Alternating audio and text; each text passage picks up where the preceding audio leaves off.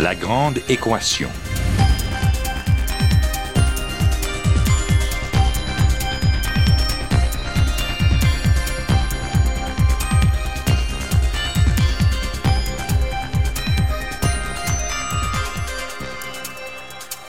Ici Normand Mousseau. Bienvenue à La Grande Équation, votre rendez-vous hebdomadaire avec la science. Cette semaine, un Québec vieillissant, une profession en croissance.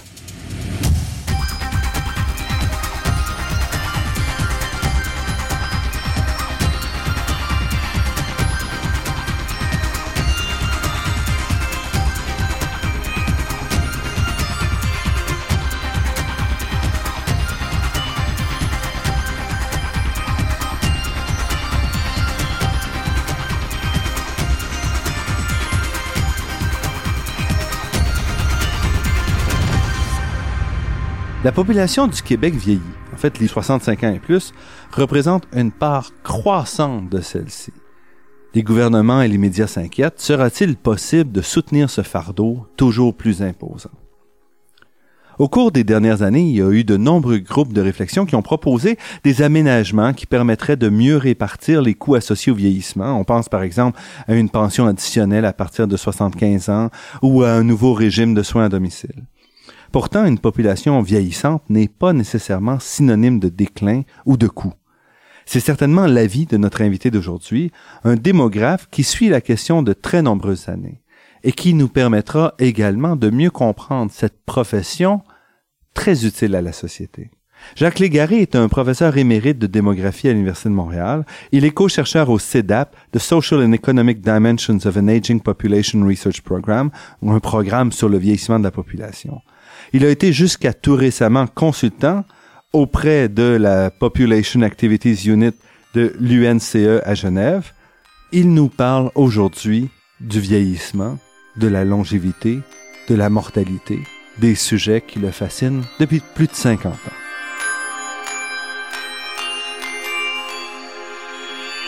Jacques Légaré, merci d'avoir accepté notre invitation. C'est un plaisir. On dit que le Québec vieillit. Est-ce que c'est vrai? Non seulement le Québec vieillit, mais la planète entière vieillit. C'est-à-dire que euh, faut bien voir que les populations euh, qui existent depuis des millénaires euh, ont eu des existences qui étaient euh, quasiment en stabilité, si vous voulez. Et euh, la mortalité et la fécondité étaient naturelles, entre guillemets. De sorte que, en ces temps-là, les hommes mouraient comme des mouches et se reproduisaient comme des lapins. Cette époque, elle est terminée. C'est-à-dire que l'homme, avec un grand H, a pris en main son destin, a, réfléchi, a demandé et a contrôlé sa mortalité et un peu plus tard à contrôler sa fécondité. De sorte que on est passé de régime démographique de tout temps, ou qui était de haute fécondité et de haute mortalité. On avait beaucoup, beaucoup d'enfants. On avait, les gens mouraient, comme dit, beaucoup, à des âges très jeunes, surtout beaucoup de mortalité infantile, à des régimes nouveaux, où là, on a une très basse fécondité, même en dessous du seuil de remplacement, ce qui n'est pas sans créer un certain nombre de problèmes, et une très basse mortalité aussi. De sorte que le, jeu mathématique, si vous voulez, de la composition de ces deux variables-là, font que nécessairement, on se retrouve avec une population âgée. C'est-à-dire qu'il y a de plus en plus de personnes qui sont à, des âges vénérables. De sorte que euh, ce fut d'abord le cas des pays industrialisés, les pays plus avancés, si vous voulez, mais tous les pays s'y sont mis, c'est-à-dire que tous les pays s'en vont, sauf catastrophe, vers des, très basses mortalités et des très basses fécondités. Et donc, tous les pays de la planète seront demain vieux. Et ce que vous dites dans un article récent, c'est que c'est pas nécessairement parce qu'on vit beaucoup plus vieux. Ben, on vit, on vit beaucoup plus vieux. Ça, je crois que c'est, c'est une variable importante, mais il faut bien voir que cette proportion de personnes âgées, elle dépend du nombre de jeunes. Donc, euh, quand il n'y a pas beaucoup de jeunes, ben, les vieux prennent un poids beaucoup plus grand. Donc, euh, quand il y a eu une basse mortalité, une basse fécondité, eh bien, à ce moment-là, le poids des jeunes devient moins grand et le poids des vieux devient plus grand. Mais dans un premier stade, euh, lorsque la mortalité diminue, eh bien, on a un rajeunissement de la population parce que euh, quand la mortalité est très haute, c'est surtout de la mortalité infantile. Et lorsqu'on sauve beaucoup d'enfants, mais les enfants survivent. Il y a beaucoup de jeunes dans la population.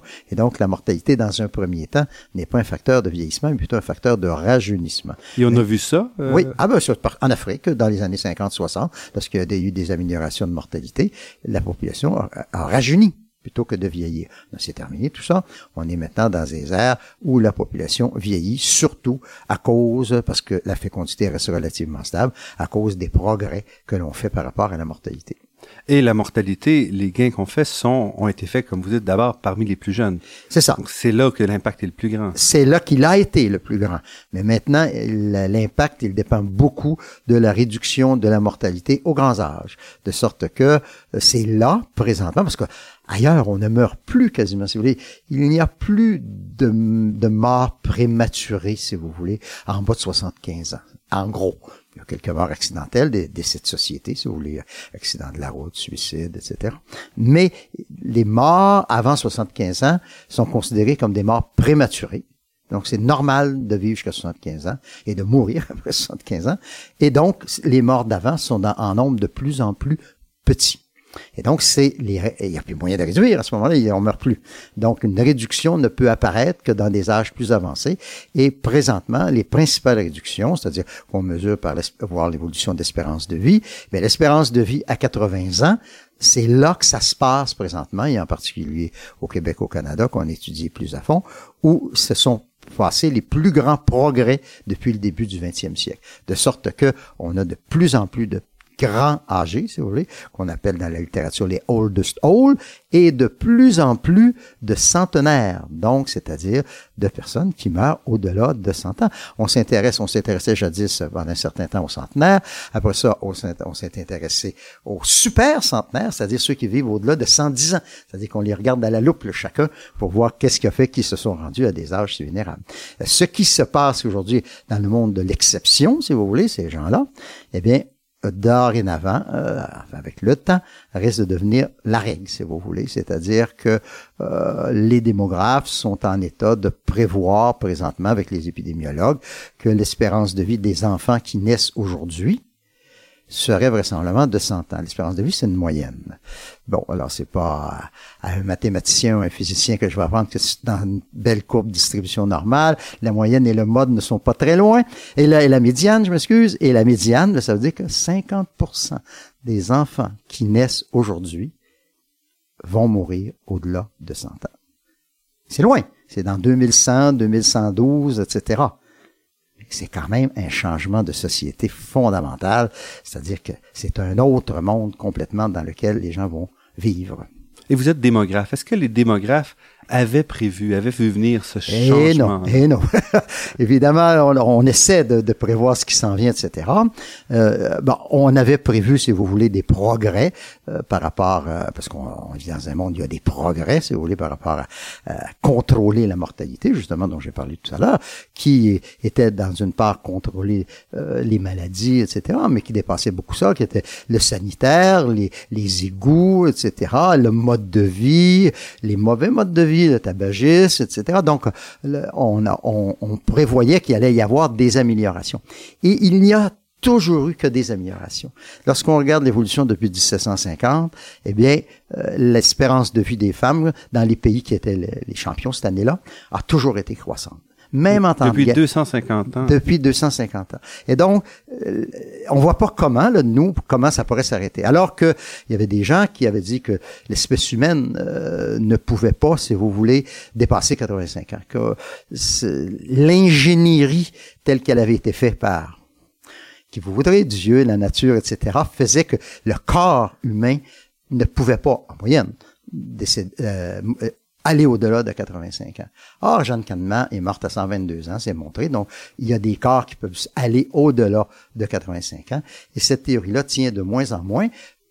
Mais est-ce que c'est le, pas tout à fait le même corps?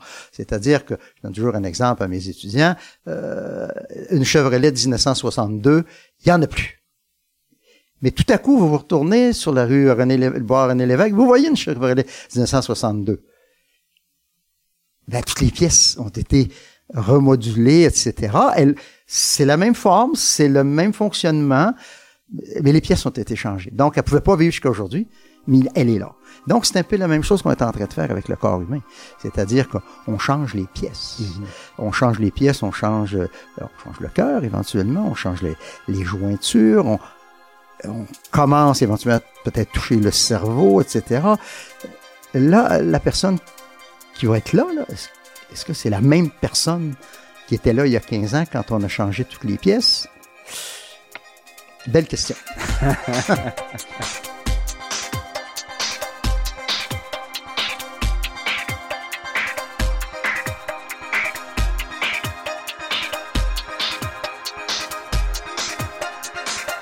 Ici Normand Mousseau, vous êtes à La Grande Équation et nous sommes en compagnie de Jacques Légaré, démographe, professeur émérite à l'Université de Montréal.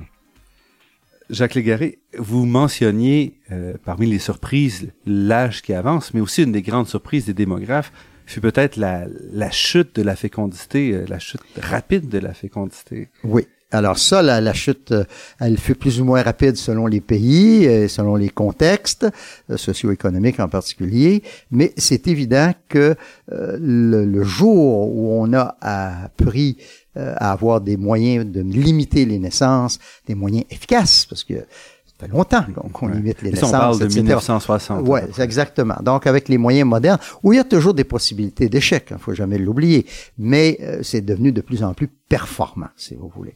De sorte que, ben, on, on contrôlait les naissances, on avait le nombre de naissances que l'on voulait, on les avait au moment que l'on voulait, avec un espacement que l'on décidait, etc., sauf petite erreur là, de, de la nature, si vous voulez. Donc, euh, de tout temps, mais ça, c'est pas les démographes qui ont dit ça, c'est les, les philosophes, les, les sociologues, les anthropologues, tout le monde a toujours cru que l'homme voudrait se reproduire. De sorte que un couple, nécessairement, on voyait pas comment il pourrait ne pas avoir deux enfants en moyenne. On est, on est dans le monde scientifique, il y en a qui en ont pas, il y en a qui en ont beaucoup, etc. Mais que la moyenne, si vous voulez, ne n'irait jamais en bas de deux enfants par famille. Et puis voilà, euh, ils ont été arrivés à un moment donné, dans les années 70, etc., à voir des, des contextes, dans des contextes nationaux, parce qu'on peut avoir des petits isolats où il y avait des, des, des, des, des, des mots de reproduction particuliers, mais dans des contextes nationaux, des grandes populations où les grands nombres ont, leur, ont leur effet, eh bien, euh, que euh, les gens se reproduisaient pas au niveau du remplacement. Bon, on a dit, bah, c'est passager, c'est des remises, on, fait, va ça plus tard, etc. Puis, et ça dure avec le temps. Et puis, depuis 25, 30, 40 ans, eh bien, euh, les pays les plus industrialisés ne se reproduisent plus au niveau du remplacement des générations. Les démographes disent 2,1 pour tenir compte des quelques décès qui ont lieu avant le mariage où on recommence le, le cycle, si vous voulez. Donc, euh, ben, les, pays ne. Donc, ça crée des problèmes parce que, à terme, ça amène une diminution de la population. C'est-à-dire qu'à un moment donné, il y a de plus en plus de décès, moins en moins de naissances, donc la population diminue. À moins qu'il y ait de l'immigration. Mais la planète euh, va pas faire venir des gens de Mars pour euh, compenser pour tout ça. Donc, euh, à terme, euh, on ne sait pas où on s'en va par rapport à ça à court terme et à moyen terme, eh bien, les pays font avec. Euh, des pays comme l'Allemagne ou le Canada euh, ou le Québec euh, importent des gens. euh, c'est l'immigration, l'immigration internationale. On fait venir des gens d'ailleurs et puis ça compense, si vous voulez, pour les bébés que l'on n'a pas fait. Mais un point très important, parce que ça fait partie de, de mes, mes intérêts, ça ne contre pas le vieillissement de la population. C'est-à-dire que même avec une immigration importante, l'immigration peut ralentir quelque peu le phénomène du vieillissement de la population. La, la, la, proportion de personnes âgées dans, une, dans une population, ça, la migration ne, va pas changer ça. Elle va empêcher la population de décroître éventuellement. Et il y a des pays qui s'en servent, même si ont commencé leur décroissance, comme l'Allemagne, par exemple, qui a un niveau très bas de fécondité. Euh, ils ont une immigration qui était vacillante à un moment donné, mais ça a amené une, une, décroissance de la population. Des pays où il n'y a pas de migration du tout, ben à terme, c'est c'est la catastrophe. C'est-à-dire le Japon, par exemple. Le Japon ou la Chine, qui sont des pays fermés complètement à l'immigration et qui ont des niveaux très bas de fécondité, ne peuvent que voir leur population décroître. Et puis, il y a des gens que vous allez entendre dans la rue qui vont dire « Hurrah, hurrah, c'est très bien, c'est extraordinaire, la planète qui allait exploser à cause de sa population n'explosera pas. » Toute décroissance, selon sa philosophie, et selon la mienne en tout cas, est négative. Donc, vaut mieux avoir de la croissance ou de la stabilité que d'avoir de la décroissance, parce que cette décroissance-là en particulier engendre euh, un vieillissement de la population d'autant plus accéléré. Et puis, euh, comme disait Alfred Sauvy, euh, des vieux, ça pense en vieux, ça vit dans des vieilles maisons, etc. Donc, ça n'a pas des bonnes idées, ça n'a que des vieilles idées. Donc, il vaut mieux avoir un peu de jeunesse de temps en temps pour revigorifier tout ça.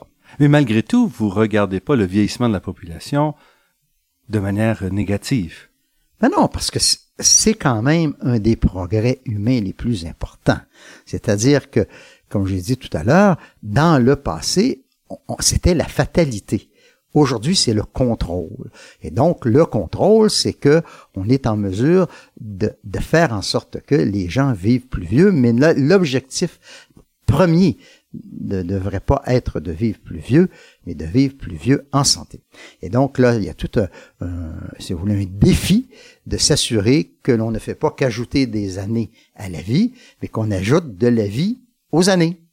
Et ça, euh, on y réussit pas très bien présentement. Euh, on est beaucoup plus euh, euh, avec du succès à augmenter la quantité qu'à augmenter la qualité. Et moi, je considère que c'est un des défis modernes. Euh, ça donne rien d'aller vivre jusqu'à 120 ans si c'est pour être 20 ans sur un grabat. Donc, je crois qu'il vaut peut-être mieux mourir jusqu'à 100 ans et puis mourir en santé. Donc, c'est un leitmotiv, si vous voulez, dans ma carrière, moi, qui a été de dire, on doit tout faire en tant que société pour mourir en santé. On avance en âge, on n'est pas aussi performant, ça c'est tout à fait normal, la nature est comme ça, mais à un moment donné, ça craque, plouc, on meurt. Ça a beaucoup d'effets d'importance au point de vue personnel, au point de vue sociétal, au point de vue économique, etc. Mais je crois que c'est ce que les gens désirent. Parce que lorsqu'on fait des enquêtes d'opinion auprès des personnes âgées en santé, c'est très important d'insister sur en santé, et qu'on leur demande, monsieur, madame, on vous offre dix années de plus de vie. Mais, ça serait avec cinq ans ou six ans d'années en mauvaise santé. 90% répondent qu'ils n'en veulent pas. Donc, les gens ne veulent pas vivre pour vivre, si vous voulez, c'est pour vivre des années en mauvaise santé. Donc, les efforts doivent être faits dans ces directions-là. Et donc, la recherche en particulier, la recherche scientifique, doit être faite non pas sur les maladies mortelles, mais sur les maladies non mortelles, les maladies chroniques, les maladies invalidantes, parce que ce sont ces, ces succès-là qui vont ajouter de la qualité à la vie des personnes âgées. Et donc, elles vont de rester de plus en plus longtemps indépendantes, si vous voulez, parce que la, la, vieillesse, c'est pas un âge donné, etc. La vieillesse, c'est quand on devient dépendant. il y a une vieille, une vieille définition de dictionnaire euh, du 17e siècle. On est vieux quand on est caduque. Les hommes le sont à 60 ans, les chevaux à 20. Et eh bien, pourquoi c'est comme ça? Caduc, moi, quand je dis ça à mes étudiants, vous savez, mes étudiants, le mot caduc, ils n'ont pas entendu souvent dans leur, dans leur vie euh, scolaire. Mais donc, ça veut dire qu'on est plus fonctionnel. Et si les chevaux sont à vieux à 20 ans, sa définition du 17e, et les hommes à 60, c'est qu'ils n'ont pas la même espérance de vie. Mm-hmm. Et donc, on devient vieux à un âge d'autant plus élevé que l'espérance de vie est élevée. Et donc, si on s'en va vers des espérances de vie plus élevées, on va devenir vieux à des âges beaucoup plus avancés.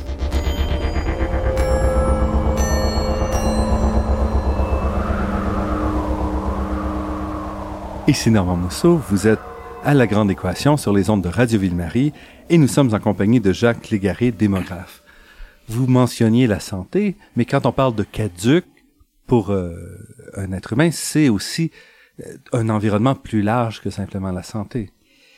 Oui, euh, mais la santé est au cœur, si vous voulez. C'est sûr qu'il y a les ressources financières, etc. L'indépendance, si vous voulez, elle doit être au niveau de la santé et au niveau financier. Mais d'un rôle aussi à jouer. D'un rôle, d'un rôle, d'un rôle sociétal, si vous voulez. Donc, il faut que la personne soit intégrée dans la société. Et le, le Québec va lancer un grand programme là, prochainement, un grand chantier, comme on aime dire, autour de la, de, du vieillissement de la population. Euh, le scientifique en chef du Québec, M. Quirion, a dit que pour lui, ça va être un projet aussi important que le projet du Grand Nord. Donc, vous voyez, Plan Nord, tout le monde en parle, c'est vraiment le futur. Lui, il veut que le vieillissement devienne un, projet de société. Et les deux grands, les deux grandes directions, si vous voulez, de ce grand chantier sur le vieillissement, c'est le maintien en activité et le maintien à domicile. Donc, le maintien en activité, c'est-à-dire, d'une part, travailler plus longtemps, parce que les gens vont être capables, de, vraisemblablement, de travailler plus longtemps. Ils risquent d'en avoir de besoin aussi d'un point de vue financier et tout. Mais le maintien en activité, dans l'activité sociale, l'activité sociétale, ne pas être isolé, si vous voulez. Parce que le travail, c'est ça aussi. C'est une grande partie, c'est un réseau, quoi. C'est un réseau. Bon, c'est sûr qu'avec les méthodes modernes qu'on peut contester, mais elles sont parfois très efficaces, de travailler chez soi dans son sous-sol, c'est évident qu'on rencontre pas grand monde au café. Donc ça, c'est évident. Donc euh, ces modes-là vont peut-être changer un peu. Et là, il y a d'ailleurs, je crois, des grandes entreprises qui reviennent à, exiger un peu plus de présence justement pour que les gens se connaissent et puis se connaissent comment ils fonctionnent, etc. Et donc pas tout le monde travaille dans son sous-sol avec des ordinateurs et sans jamais se voir. Donc le maintien en activité, c'est l'activité professionnelle, l'activité physique, c'est-à-dire l'activité sociétale, de voir du monde, d'avoir des hobbies, de, rencontrer des gens. Et le maintien à domicile, c'est d'éviter le phénomène de l'institutionnalisation. Donc, euh, les gens ne veulent pas aller en institution dans la mesure du possible. Rendu à un certain niveau pour certaines personnes, ce n'est plus possible d'être euh, indépendant, d'avoir même des services à domicile sont contre-productifs. Donc, à un moment donné, faut accepter que certaines gens, il faut avoir donc un certain nombre d'institutions qui vont donner les, services dont on a besoin. Mais en général, et retarder le, moment de l'institutionnalisation est un leitmotiv qu'on doit favoriser. Donc, le favoriser, ça veut dire de donner les moyens à la personne âgée de vivre pleinement sa vie chez elle avec de l'aide, c'est sûr que, euh, mais ça, de l'aide, on en a quand on n'a pas des bons yeux, on porte des lunettes, hein, puis ça, ça change, ça devait changer. Si on l'avait pas, ça serait mm-hmm. une catastrophe. Mais c'est la même chose pour les personnes âgées. Si elles n'ont pas quelqu'un pour les aider à faire leurs courses ou faire leur, euh, leur repas, ben la, la, vie va être infernale. Donc, il faut que la société fasse en sorte que on va développer de nouveaux, de nouvelles professions entre guillemets, de nouveaux types de travail qui vont être que dans une société vieillissante, il y a de plus en plus de de, de, de, professions qui vont être d'aide, si vous voulez, auprès de la personne âgée et, et, qui vont faire en sorte que la vie de la personne âgée ben, va être agréable et va coûter aussi beaucoup moins cher que celle d'avoir des personnes dans les institutions. Le Japon mise beaucoup sur euh, la technologie pour faire un peu ce, ce remplacement-là auprès des personnes? Oui, ça c'est euh, parce que comme je disais tout à l'heure, comme ils ont un problème démographique important parce qu'ils vont manquer justement de personnel pour s'occuper de leurs personnes âgées parce que la population va être décroissante, etc. Et puis comme ils sont des, des champions de la euh, robotisation, comment tu robotisation? robotisation. Robotisation. Alors les robots, quoi. Donc ils vont, euh, ils, ils développent des, des, des, des, moyens de des robots, si vous voulez, euh, pour aider la personne âgée à se passer du contact humain. Mais la personne âgée, elle veut aussi le contact humain. C'est-à-dire que lorsque on le voit même dans, dans les dans les services qui sont offerts aujourd'hui, euh, on dit oui, une personne âgée a besoin d'un bain. Un bain, ça prend 30 minutes et puis au 30 minutes, la personne doit revenir. Mais la personne âgée, elle veut parler aussi. Elle, le contact, elle, veut pas se faire laver par une machine, elle veut pas dans un car wash. Là. Elle veut exactement avoir un contact, etc. Il faut que le système permette, même si la tâche elle-même de laver une personne ne prend que 30 minutes, il faut allouer peut-être un 15 minutes supplémentaires ou briser l'isolement d'une autre façon. Briser l'isolement de la personne âgée parce que elle risque de pas voir personne d'autre dans la journée, etc. Et c'est là que le robot euh, ben, il va peut-être parler, le robot, peut-être chanter des chansons, etc. mais je suis pas sûr que... Enfin, les, jeunes d'aujourd'hui vont peut-être accepter plus le robot que les personnes âgées d'aujourd'hui ne l'accepteraient. Au contraire, ils vont peut-être être très contents de voir personne et d'avoir tout leur système de, de son, etc., qui arrive via le robot, puis que, qui vont être aidés physiquement, euh, par exemple, à sortir de leur lit, etc., à attacher leur, les chaussures, à mettre leurs pantalons, etc., par un robot qui, qui va venir les aider. Est-ce que ce sera possible économiquement de mettre en place un tel, euh, un tel système? Ben, euh, moi, je suis pas un spécialiste de la question, euh, mais euh, on me laisse entendre que de la même façon que le maintien à domicile coûte beaucoup moins cher que l'institutionnalisation, la robotisation coûterait beaucoup moins cher que de payer du personnel à des hauts salaires. C'est-à-dire que la conceptualisation du robot, le développement du robot, le rendre performant, etc., ça, c'est des investissements énormes. Ça, il n'y a aucun doute. Mais une fois qu'on l'a, euh, ben, c'est un peu comme, vous savez, jadis les ordinateurs ou les, aujourd'hui on a des clés USB, etc., qui contiennent des, milliers d'informations, etc. Ben, c'est la même chose pour le robot, puis qui coûte rien. C'est-à-dire les CD, les, les, clés USB coûtent rien. Euh, ça a pris du temps pour les développer, puis ça pris beaucoup de sous. je crois que ça peut être un peu la même chose pour la robotisation pour aider les personnes âgées. Mais, comme j'ai dit, l'humain là-dedans euh, devra sans doute rester un peu. Restez avec nous, cet entretien avec Jacques Légaré, professeur émérite au département de démographie de l'Université de Montréal, se poursuit après cette pause.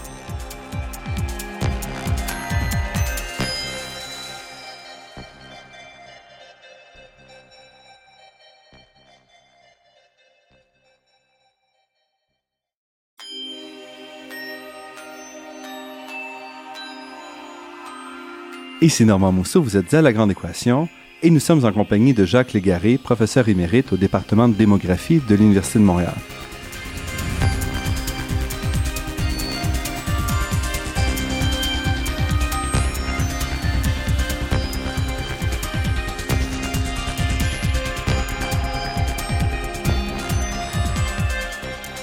Jacques Légaré, parlons un peu de votre longue carrière. Vous avez commencé par des études universitaires en mathématiques ou plus précisément en actuariat. Alors, en effet, moi, j'étais bon en mathématiques au collège, alors euh, la famille me voyait peut-être plus médecin ou curé, mais euh, on était très peu nombreux d'ailleurs à ce moment-là euh, à penser à aller en mathématiques. Mais quand on allait en mathématiques, c'était pour aller en physique en général, et non pas aller en mathématiques en actuariat, qui était une science nouvelle peu développée, si vous voulez. Une science qui normalement se dirige vers les compagnies d'assurance, vers les. Oui. Alors, ben, moi, je quand j'ai voulu aller là, c'était pour étudier la mortalité. Donc déjà, c'est un sujet ben, qui me passionne depuis C'était le sujet qui me passionnait, euh, en ce sens que euh, je, je suis venu ici à l'université en, en mathématiques et euh, je savais que dans les compagnies d'assurance, euh, tout dépendait de, la table de mortalité. Donc, euh, je me suis dit, c'est un beau sujet d'étude de voir comment la mortalité évolue, etc.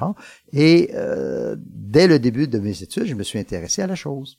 Et de sorte que, lorsque j'ai quitté l'actuariat, parce que j'ai quitté l'actuariat, après avoir travaillé pendant une année dans une compagnie d'assurance, je, je j'avais suivi un cours durant mon programme d'actuariat. Euh, là, je dois rendre hommage à, mes maîtres. Euh, c'est Jacques, euh, c'est Maurice Labbé qui était le directeur du département de mathématiques qui, m'avait beaucoup incité à aller vers l'actuariat parce que j'étais pas si bon en mathématiques pures, si vous voulez, en algèbre moderne, etc. Mais qu'on disait alors qu'il devait avoir un nouveau nom maintenant. Et faisant en sorte que, il m'a dit, l'actuariat, vous devez... Et nous avons un cours ici à l'Université de Montréal. Il y a un nouveau professeur qui donne un cours de démographie. Et c'était Jacques-Henri Pain. Donc, j'ai suivi le cours de démographie de Jacques-Henri Pain. Et lorsque après avoir travaillé une année dans une compagnie d'assurance à la Standard Life, où mon patron était un monsieur très gentil, un Écossais très gentil, eh bien, euh, je me, il m'a bien montré parce qu'il faisait que moi, c'était pas ce que je voulais faire dans la vie. Et donc, euh, j'ai j'ai dit, moi, la mortalité, je veux l'étudier pour ce qu'elle est et non pas uniquement dans son application euh, par rapport à vendre de l'assurance, si vous mmh, voulez. Mmh. D'autant plus que j'avais eu un, j'avais de, de passer devant un défi éthique très important quand j'ai travaillé dans une compagnie d'assurance. C'est au moment où les compagnies d'assurance vendaient de l'assurance vie. Donc, la table de mortalité est fondamentale pour euh, savoir quelles vont être les primes en fonction de l'espérance de vie que l'on a. Mais c'était le moment aussi où on commençait à vendre des caisses de retraite. Mais la caisse de retraite, elle, regarde la chose d'une autre façon. Donc, si on est trop conservateur, ce qu'on était, évidemment, pour la mortalité, eh bien, on se faisait avoir lorsqu'on assurait les retraites, parce que les retraites duraient beaucoup plus longtemps qu'on avait pensé, et là, on, faisait faillite. Et pour ne pas faire faillite, eh bien, on n'utilisait pas, dans nos prévisions, pour établir les primes, etc., les mêmes tables de mortalité. Parce que l'assurance vie étant payée au moment du décès, si on meurt plus tard, on paye plus d'années avant. Voilà, exactement. Alors donc, euh, l'élément de base, c'était que on n'avait pas la même table de mortalité, mais c'était les mêmes gens que l'on assurait. Et là, j'y avais un problème éthique fondamental et, et ça m'a ça m'a fait décrocher, si vous voulez, de l'actuariat. Et je, à ce moment-là, je me suis dit, mais dans le fond, ce que j'aime, c'est la mortalité comme phénomène, si vous voulez, Mhm. de société. Et là, je suis venu venir mo- voir mon mentor, qui est Jacques Saint-Pierre, qui était professeur de statistique ici euh, au département de mathématiques. Et euh, il m'a encouragé très fortement euh, à aller vers la démographie. Et donc, euh, ben, je suis, je suis allé poursuivre des études de démographie à l'Université de Paris, puis je suis démographe. Et en Et compensation... votre doctorat, c'est fait sur, sur la mortalité? Alors, pas du tout. Alors là, pour des circonstances particulières, euh, il s'est avéré que j'ai fait mon doctorat sur la planification des ressources humaines. Donc, euh, j'avais, j'étais lié avec l'OCDE, avec naissant à ce moment-là, et où il y avait un grand projet qui s'appelait le projet régional méditerranéen, où on essayait de voir comment les pays pauvres de l'Europe, pays pauvre entre guillemets, mais il y a des, des échos aujourd'hui, Portugal, Espagne, Turquie, etc., pouvaient s'intégrer à des pays riches comme la France, la Belgique, l'Angleterre. Et donc, on s'était rendu compte que il allait y avoir des besoins de main-d'œuvre qualifiée et que pour avoir de la main-d'œuvre qualifiée, il fallait avoir un système d'éducation performant. Mon sujet de thèse était de voir, par des modèles mathématiques un peu avec des petites équations, comment on devait faire progresser la diplomation dans le système d'éducation pour qu'elle soit adéquate pour répondre aux besoins du marché du travail qui allait beaucoup changer dans ces pays-là, évidemment. Donc, ma, ma thèse de doctorat était autour de, s'appelait, avec un mot pompeux qui faisait rire les gens, démométrie et planification des ressources humaines. Mais je suis revenu à mes intérêts pour la mortalité très rapidement, à d'autres aussi, parce que je me suis intéressé à la nuptialité, au vieillissement. Enfin, j'ai quasiment touché toutes les dimensions, toutes les, les, dimensions oui, de la démographie, si vous voulez, sauf peut-être les migrations. Je suis pas du tout une personne qui s'est beaucoup intéressée aux migrations, tant nation, internationales que régionales, si vous voulez. Mais la, la mortalité, la morbidité, la, la nuptialité, la divorcialité, la, la fécondité sont, sont, des, sont des, des parties de la science démographique que j'ai que sur laquelle j'ai travaillé euh, au cours de ma longue carrière puisque euh, ça va faire bientôt 50 ans que j'exerce ma profession euh, dans cette noble euh, institution qui est l'université de Et Montréal. vous êtes revenu de Paris à l'Université de Montréal. Alors, je suis revenu de, de Paris à l'Université de Montréal. Et là, il y a eu un choix très difficile. Parce que, comme je vous ai dit, euh, j'avais fait mes études de doctorat en étant en lien, euh, grâce à une bourse avec l'OCDE. Et quand je suis, quand j'ai eu terminé euh, euh, ce, ce, lien avec l'OCDE, euh, cette bourse, on m'a offert un emploi. Donc, un emploi à Paris. Donc, un emploi à Paris pour le jeune que j'étais, etc., qui, avait vécu cinq ans en Europe mm -hmm. à ce moment-là, euh, c'était très attrayant, très attrayant. D'un autre côté, mon pays euh, me demandait que je revienne éventuellement euh, faire rembourser, si vous voulez, la dette que j'avais envers la société québécoise. Et euh, je n'avais jamais pensé euh, faire un doctorat et euh, Donc vous faire une carrière universitaire. carrière, je n'avais pas de plan de carrière. Je voulais faire de la recherche, comme on en faisait à ce moment-là à la Metropolitan Life, sur la mortalité, si vous voulez. Et je me voyais plus dans une institution statistique euh, où on, on produit des données, mais où on les analysait enfin, à ce moment-là que dans le monde universitaire. Mais euh, Jacques-Henri Pin, qui, que, qui, avait, qui m'avait connu, etc., euh, a lancé à ce moment-là une, une, institution qui appelée le département de démographie et avait besoin de jeunes professeurs et donc euh, m'a recruté. Et depuis 1965, eh bien, je suis professeur à l'Université de Montréal. Et la démographie est donc un peu une fée des mathématiques? Oh, là, on va faire attention aux termes qu'on va utiliser dans votre émission. Elle est la fille de plusieurs, de plusieurs géniteurs, si vous voulez. C'est que le, ça varie avec les pays, avec les cultures, si vous voulez. Euh, la démographie, dans un bon nombre de pays, relève de la sociologie. Donc, c'est une sous-science, entre guillemets, euh, et certains sociologues veulent l'avoir comme ça, de la sociologie. Euh, pour d'autres, c'est de l'économie. Donc, dans beaucoup de pays européens, c'est de l'économie. Euh, la sociologie, c'est surtout aux États-Unis. En Europe, c'est surtout l'économie. Et dans un bon nombre de pays, les pays scandinaves, c'est plus de la mathématique, de l'actuariat, si vous voulez. Mm-hmm. Donc, la, la, démographie, elle touche à toutes ces dimensions-là. Donc, c'est une, c'est une science qui exige de plus en plus de connaissances mathématiques. En 50 ans, les choses ont beaucoup évolué, mais qui exige surtout d'avoir une pensée rationnelle. Donc, d'être capable de faire les bons liens, si vous voulez, entre les choses. Avec plus ou moins de mathématiques, si vous voulez. Il faut pas être anti, anti-chiffres, anti-mathématiques, parce que c'est évident que là, on peut avoir des idées sur les politiques, si vous ça c'est sûr. Mais en général, c'est une science quantitative. Je pense qu'il ne faut jamais perdre de vue que c'est une science quantitative qui utilise maintenant des moyens de plus en plus sophistiqués pour faire des projections de plus en plus réalistes.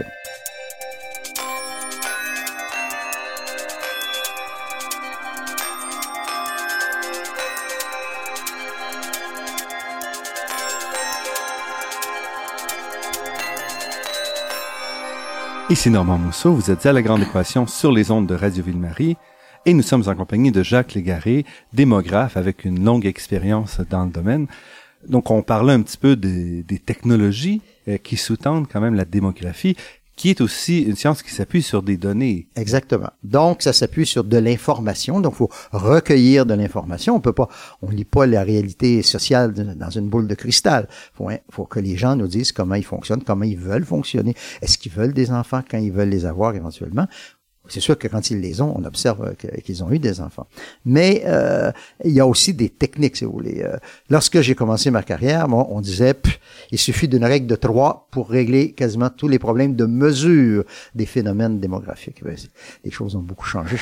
on ne peut plus dire ça aux étudiants. Et l'élément qui a fait le plus changer, si vous voulez, les choses, c'est les ordinateurs c'est la, la, découverte de l'ordinateur et les, les améliorations, les, les, progrès qui ont été faits par rapport à la puissance des ordinateurs. À la fois pour traiter les données. Pour traiter des données et faire des prévisions. Prévisions qui tiennent compte de beaucoup de dimensions, si vous voulez. Ce que ne faisaient pas les méthodes classiques, si vous voulez, où on a fait une règle de trois, si vous voulez, pour régler un certain nombre de problèmes. Et moi, par exemple, lorsque j'étais étudiant euh, au doctorat, euh, j'avais lu un, un livre sur la microsimulation d'un nommé Orcott qui faisait, qui disait, ben, dorénavant, on va pouvoir tenir compte, non, c'est pas l'âge et le sexe, mais de 10, 15, 20 variables en même temps, parce que les comportements humains dépendent de beaucoup de choses. Donc, micro-simulation un peu dans le contexte de microéconomie. Voilà. On va regarder les individus. Les individus avec toutes leurs dimensions. Donc, on va tenir compte de toutes les variables. Parce que dans le passé, on faisait des prévisions de population, maintenant, de l'âge et du sexe et on faisait des projections en fonction. Mais on sait qu'avoir un enfant, ça dépend pas juste de l'âge et du sexe, ça dépend du revenu, ça dépend de, sa nationalité, ça dépend de, son état de santé. Et donc, les microsimulations permet de tenir compte de toutes ces variables-là et de créer des cas, éventuellement des populations virtuelles, si vous voulez, où on peut les faire évoluer, etc., en passant des dizaines, des centaines, des millions de cas. Et pour arriver à prévoir quels risquent d'être les services, par exemple, le personnel dont on aura besoin. Alors moi, une application, par exemple, de ça, c'est d'utiliser un modèle de microsimulation qui a été développé à Statistique Canada, qui s'appelle LifePath. Je suis un utilisateur, je ne suis pas un créateur. Je, je, je c'est comme ma voiture, je suis pas incapable de, de réparer le, le, carburateur ou whatever. Ça, c'est pas. Je suis capable de la conduire, la voiture. Donc, c'est un peu la même chose pour les, les modèles de microsimulation. Je les utilise avec des, des jeunes qui sont autour de moi, très performants, etc.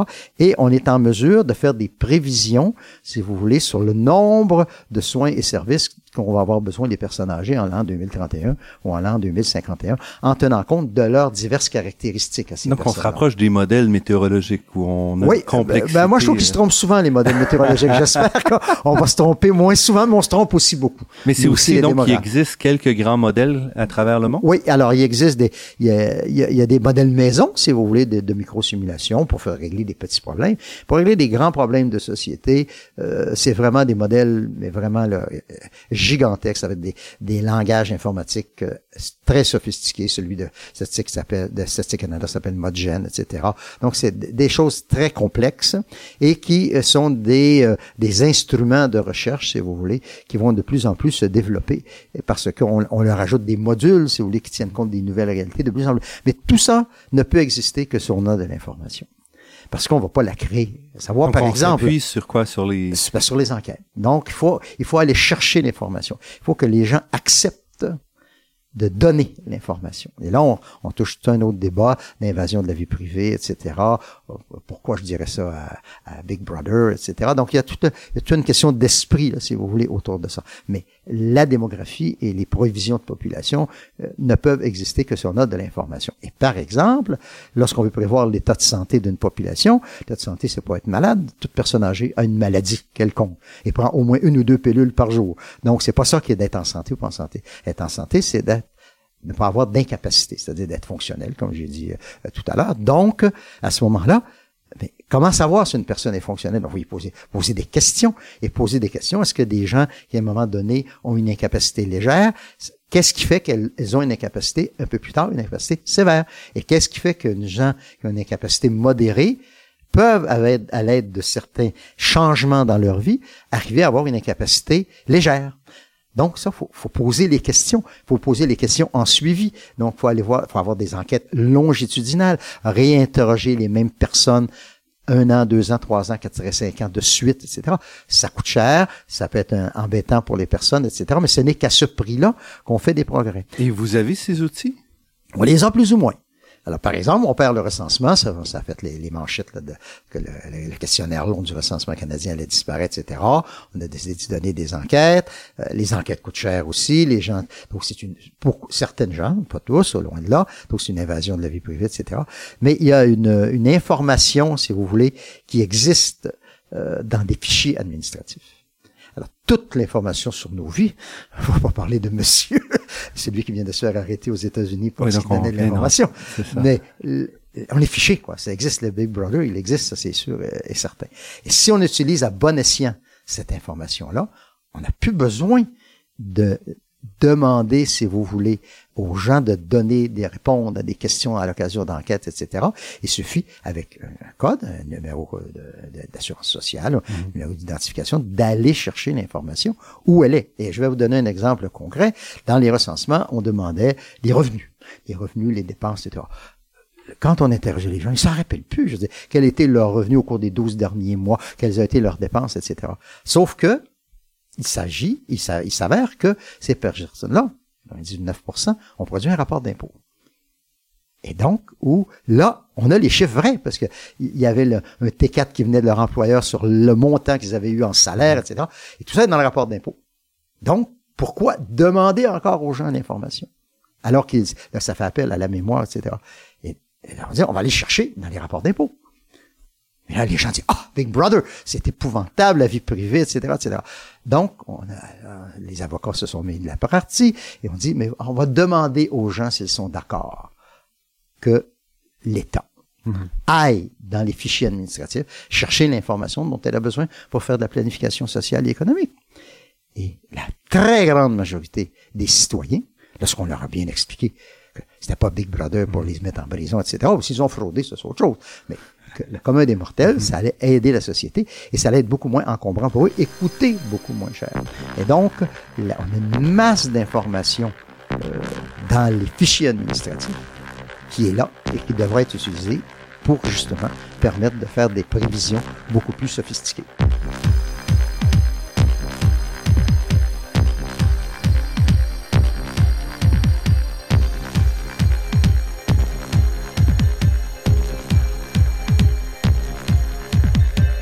Ici Normand Mousseau, vous êtes à La Grande Équation et nous sommes en compagnie de Jacques Légaré, professeur émérite de démographie à l'Université de Montréal. Et où est-ce qu'on s'en va avec la démographie? Est-ce qu'elle joue un rôle aujourd'hui? Vous parliez des grands fichiers, des micro-simulations. Quels sont les impacts de ce travail-là sur notre vie? Bon, alors, euh, il y a un auteur canadien, euh, économiste du nom de David Foote, euh, qui a fait un livre dans lequel il affirmait que euh, la démographie, la science démographique, même si sociale elle est néanmoins scientifique, autant que la météorologie, euh, expliquait au-delà des deux tiers, ce n'est pas les trois quarts de la vie en société. Et que donc, quand on l'ignore, eh bien, on se fourvoie. Et donc, il faut de plus en plus tenir compte de l'évolution démographique et des caractéristiques de la population bien mesurées, etc., pour être en mesure de savoir comment la société évolue et dans quelle direction elle évolue et quelles devraient être les, les, les si vous voulez, les politiques que l'on doit mettre en œuvre pour faire en sorte que euh, ben, il y ait une équité sociale, si vous voulez. Et vous vous intéressez, entre autres, à la question de la longévité depuis presque 50 ans c'est apparu pour vous vraiment une des, questions importantes de la démographie? Oh, oh, certains de mes collègues vous diront que la fécondité est beaucoup plus importante et que la migration aussi est beaucoup plus importante. Mais euh, pendant très longtemps, la mortalité est à l'enfant pauvre, si vous voulez, parce que il y avait beaucoup de stabilité, euh, ça évoluait peu rapidement, etc. Alors que la fécondité, ça évoluait très rapidement, etc. Mais ça devient l'élément clé, si vous voulez. Donc, de mesurer euh, l'espérance de vie, c'est fondamental. Mais, euh, comme je vous ai dit tout à l'heure, euh, ce qui est important, c'est peut-être pas de vivre longtemps, c'est de vivre longtemps en santé. Et donc, on a développé des indicateurs qui ressemblent beaucoup à la table de mortalité, qu'on appelle et qui nous amènent à, calculer des espérances de vie en santé. et est-ce que ça, ça évolue aussi dans la bonne direction ou c'est eh dans, la bonne sens? Et là, et là, vous posez la question tout à fait idoine, si vous voulez, c'est pas si clair. Bon, c'est pas si clair d'une part parce que l'information est difficile. Vous savez, demander quelqu'un est mort, c'est facile. Il est mort ou il est vivant, donc euh, les décès, ça se calcule facilement. Demander à quelqu'un est-ce qu'il est en santé, il euh, faut s'y prendre par plusieurs questions, plusieurs entourloupettes, etc., puis d'avoir une définition, un concept de ce qu'est la santé. Donc, j'ai dit c'était beaucoup lié aux incapacités. Et donc, à ce moment-là, c'est de calculer un indicateur qui est simple à calculer, euh, qui demande de l'information, comme je disais tout à l'heure, qui est l'espérance de vie avec des décès, et l'espérance de vie sans incapacité, qui est avec de savoir combien d'années dans dans la vie sont vécues avec des incapacités. Et donc on met tout ça dans, dans la grosse boîte, si vous voulez, et on calcule des espérances de vie sans incapacité. Et eh bien, chez les personnes âgées, présentement, je dis bien présentement, l'espérance de vie augmente partout, partout, à tous les âges. Donc, il n'y a aucun doute là-dessus, et, et en particulier, comme j'ai dit tout à l'heure, à 80 ans, pour la bonne raison que toutes les causes de décès principales, les dix principales causes de décès chez les personnes âgées de 65 ans et plus sont toutes en diminution. Il n'y a aucune cause de décès qui est en augmentation. Donc, nécessairement, ça fait que les gens vivent plus longtemps. Lorsqu'on regarde l'espérance de vie sans incapacité chez les personnes âgées de 65 ans et plus, là, c'est beaucoup moins clair.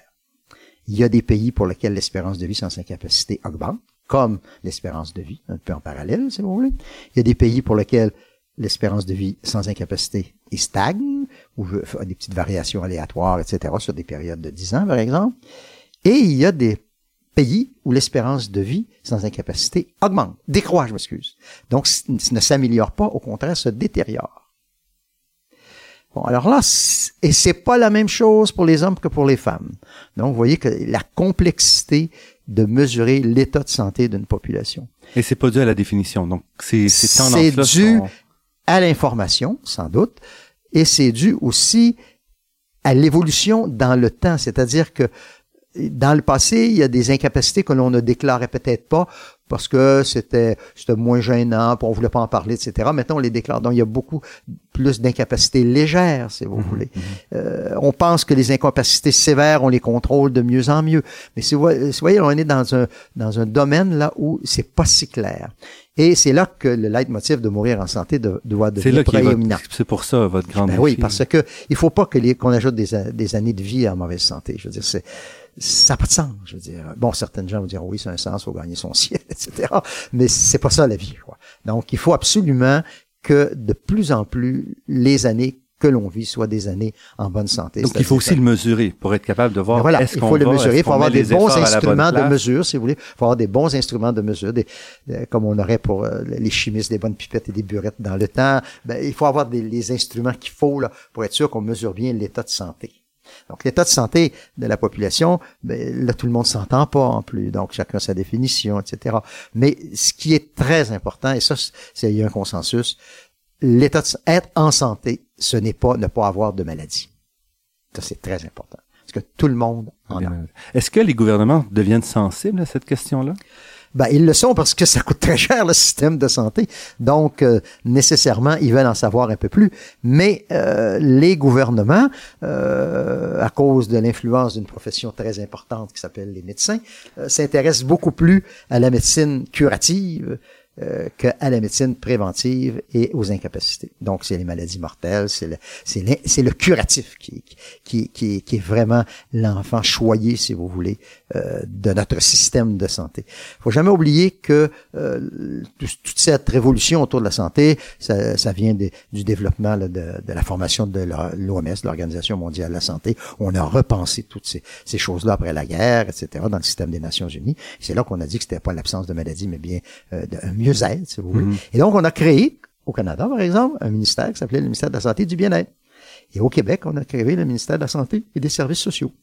Et il est très important que le ministre de la Santé et des Services sociaux s'intéresse aux deux dimensions et surtout ne mette pas tous ses œufs dans la dimension santé, mais bien aussi beaucoup d'œufs dans la, dans la portion services, les services sociaux, c'est-à-dire les services aux personnes âgées, le maintien à domicile, etc. Mais vous, savez comme vous, comme, comme moi, que le gros, la grosse majorité du, du budget va plutôt vers le euh, curatif. Parce que c'est ce qui paraît le plus aussi. C'est ce qui paraît le plus, c'est c'est ce qui semble le plus prestigieux, si vous voulez. Et je donne souvent cet exemple-là aux étudiants. Euh, faire un cœur artificiel, c'est quand même extraordinaire d'arriver à remplacer un cœur naturel par un cœur artificiel. Mais faire des jointures artificielles, fonctionnelles, etc., pour le technicien, le défi risque d'être aussi grand. Et le cœur artificiel va vous empêcher de mourir. Les jointures artificielles vont vous permettre de bien vivre, si vous voulez. Donc ça, je pense que c'est c'est important là, de, de, de, bien relancer la recherche, si vous voulez, vers euh, des, euh, des maladies non mortelles et vers les incapacités plutôt que vers les, les maladies mortelles.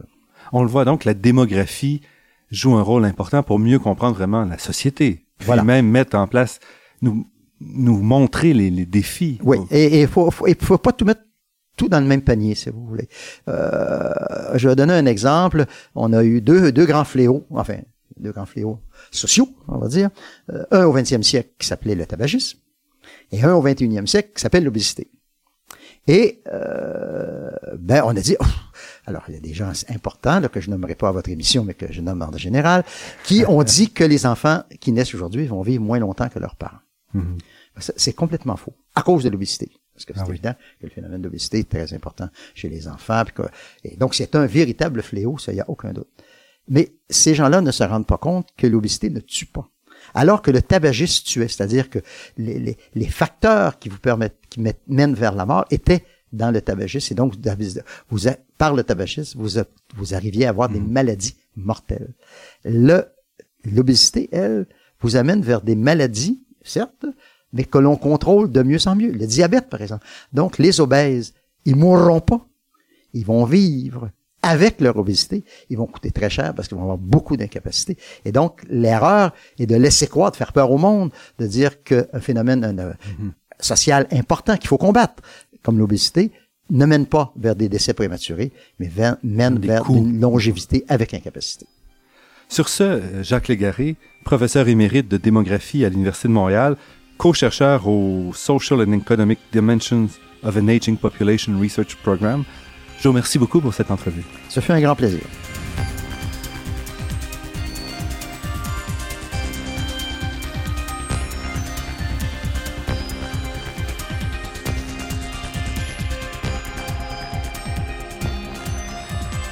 Je remercie Daniel Fortin à la technique et pour la création de tous les thèmes musicaux entendus à cette émission. Marc-André Miron au site Internet et Jeanette Beaulieu, productrice déléguée. Je remercie également le Fonds de recherche du Québec et la Fondation familiale Trottier pour leur contribution à la production de cette émission, ainsi que la Fondation des chaires de recherche du Canada et l'Université de Montréal. Vous pourrez réentendre cette émission en vous rendant sur le site Internet de La Grande Équation, L'émission est également disponible sur la page Université de Montréal de iTunes U. Ici, Normand Mousseau. Au nom de toute l'équipe, je vous dis à la semaine prochaine.